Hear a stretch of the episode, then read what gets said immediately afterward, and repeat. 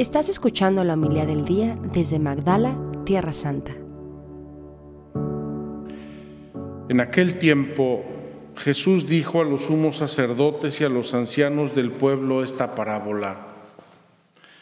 Había una vez un propietario que plantó un viñedo, lo rodeó con una cerca, cavó un lagar en él, construyó una torre para el vigilante y luego lo alquiló a unos viñadores y se fue de viaje.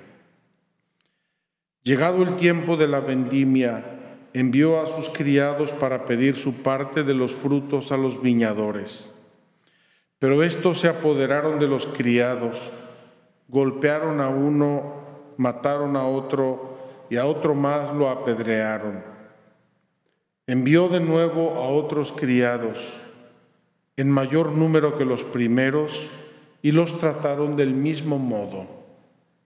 Por último, les mandó a su propio hijo pensando, a mi hijo lo respetarán. Pero cuando los viñadores lo vieron, se dieron, se dijeron unos a otros, este es el heredero, vamos a matarlo y nos quedaremos con su herencia. Le echaron mano, lo sacaron del viñedo y lo mataron. Ahora díganme, cuando vuelva el dueño del viñedo, ¿qué hará con esos viñadores? Ellos le respondieron, dará muerte terrible a esos desalmados y arrendará el viñedo a otros viñadores que le entreguen los frutos a su tiempo. Entonces Jesús les dijo, ¿no han leído nunca en la escritura la piedra que desecharon los arquitectos es ahora la piedra angular. Esto es obra del Señor y es un prodigio admirable. Por esta razón les digo que les será quitado a ustedes el reino de Dios y se le dará a un pueblo que produzca sus frutos. Al oír estas palabras, los sumos sacerdotes y los fariseos comprendieron que Jesús las decía por ellos y quisieron aprehenderlo, pero tuvieron miedo a la multitud, pues era tenido por un profeta. Palabra del Señor. Gloria a ti, Señor Jesús.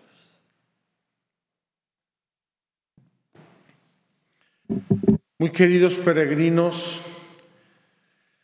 ya regresé de mi viaje muy feliz y muy contento y hoy me toca retomar la celebración de la Eucaristía siendo viernes primero. Ya lo decíamos, lo recordábamos en la catequesis, en los viernes primero, una devoción bellísima, inspirada por el mismo Sagrado Corazón de Jesús a Santa Margarita María de Alacoc y pedida para reparación del corazón de Jesús que sufre Sufre, sufrió aquí con los ancianos y sumos sacerdotes y fariseos que eh, quisieron deshacerse de él y sufre también cuando nosotros no somos buenos hijos y buenos hermanos suyos. Pues eh, con este espíritu del Sagrado Corazón de Jesús y del viernes primero, reconozcamos nuestra liturgia de hoy como una bellísima bellísima lección de oración. Y quiero tomar sobre todo dos puntos para iniciar mi reflexión. El primero es la, aclamación antes del Evangelio. La aclamación antes del Evangelio no es un hecho histórico, sino es una reflexión, una contemplación de la acción de Dios. Tanto amó Dios al mundo que le entregó a su Hijo único para que todo el que crea en Él tenga vida eterna. Es una reflexión contemplando lo que hace Dios en el mundo y dice el evangelista, es puro amor. Miren el amor, el amor de Dios a un mundo pecador, empedernido, alejado de Dios, tibio, mediocre, Dios le manda a su propio Hijo para que lo salve. Es una contemplación de el amor de Dios por el mundo. Nos podríamos quedar aquí. Pensemos en lo que Dios ama al mundo, tanto que le mandó a su propio Hijo. Ya lo dice el Evangelio, lo pone Jesús en unos términos para que los ancianos del pueblo, los fariseos, entiendan que se están comportando con Él como se habían comportado en la antigüedad los hermanos de José. Y además reflexiona Jesús y cita un salmo. Hemos hablado de los salmos y vamos a hablar mañana de los salmos. Jesús cita un salmo y se lo aplica a él mismo. La piedra que desecharon los arquitectos es ahora la piedra angular.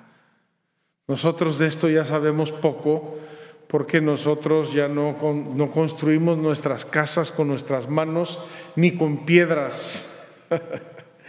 Las construimos con cemento armado. Pero yo me imagino cuando en la antigüedad una familia construía su casa, y cortaban su piedra y las medían y las iban poniendo y finalmente ponían la piedra angular, la piedra que amarra el arco y mantiene la casa en pie. Cuánta alegría, cuánto gozo debieron sentir al terminar, al poner esa piedra angular. Y dice Jesús, la piedra que desecharon los arquitectos, es ahora la piedra angular. A este propósito se me viene ahora una imagen bellísima de eh, la historia del arte. Posiblemente ustedes sepan que Miguel Ángel fue a comprar una piedra, un bloque de piedra de mármol de Carrara para hacer una escultura que le habían pedido. Y él vio que había una piedra desechada un bloque desechado, posiblemente tenía unas vetas eh, fuera de lugar o alguna mancha, el mármol, lo que sea, y él compró ese bloque y realizó una obra maravillosa que todos conocemos, el David. Y cuando le dijeron, oiga maestro, ¿cómo hizo esa piedra fea, horrible que nadie quería? Usted ha sacado una escultura maravillosa. Y él dijo, la escultura ya estaba ahí, yo solo la saqué. Yo solamente quité lo que sobraba. yo solamente quité lo que sobraba y aquí estaba ya la escultura, estaba dentro, y ahí me la encontré. Un gran maestro, Dios, en este caso del Evangelio, puede sacar de una piedra de desecho una piedra angular, es decir, esa piedra que cierra, que completa el arco y que lo mantiene en pie. Una piedra importantísima. Si no existiera o si estuviera mal esa piedra, se cae el arco, se cae la casa. Y el salmo responsorial. El salmo responsorial, queridos hermanos, nos invita sobre todo a la oración de meditación. La decíamos, la recordábamos hoy en la catequesis y la liturgia nos recuerda. ¿Qué nos invita el Salmo responsorial? Recordemos las maravillas que hizo el Señor. Cuando yo me pongo a recordar cosas que Dios ha hecho en mi vida, Puedo recordar lo que Dios me ha regalado a través de mis padres. Puedo recordar eventos maravillosos. Puedo recordar que Dios me salvó de una enfermedad muy grave. Puedo recordar de peligros eh, físicos o morales que pude tener y de los cuales Dios me salvó, me preservó. Puedo recordar lugares bellísimos que llenaron mi corazón bajo tantos puntos de vista. Recordemos las maravillas que hizo el Señor. Y volveremos mañana a propósito de los salmos. Ya les dije que los salmos son una Biblia concentrada, porque en oración, en cánticos, eh, de algún modo recuerda o analiza toda la acción de Dios. Y hoy nos recuerda precisamente la historia de José. Ustedes ya saben, los que me han seguido varios años, que la historia de José es una de, mis, las historias o mi historia preferida en la Sagrada Escritura.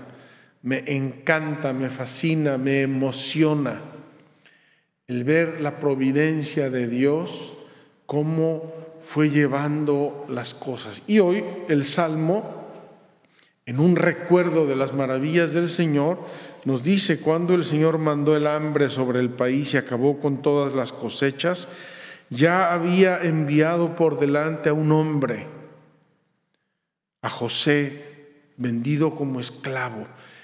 En un tono orante, la Sagrada Escritura está recordando esos hechos.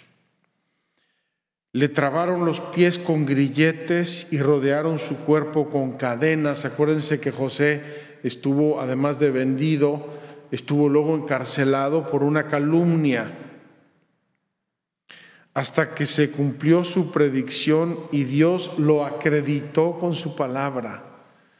Esos sueños de José que interpretaba, Dios los cumple y entonces José queda acreditado como un hombre sabio.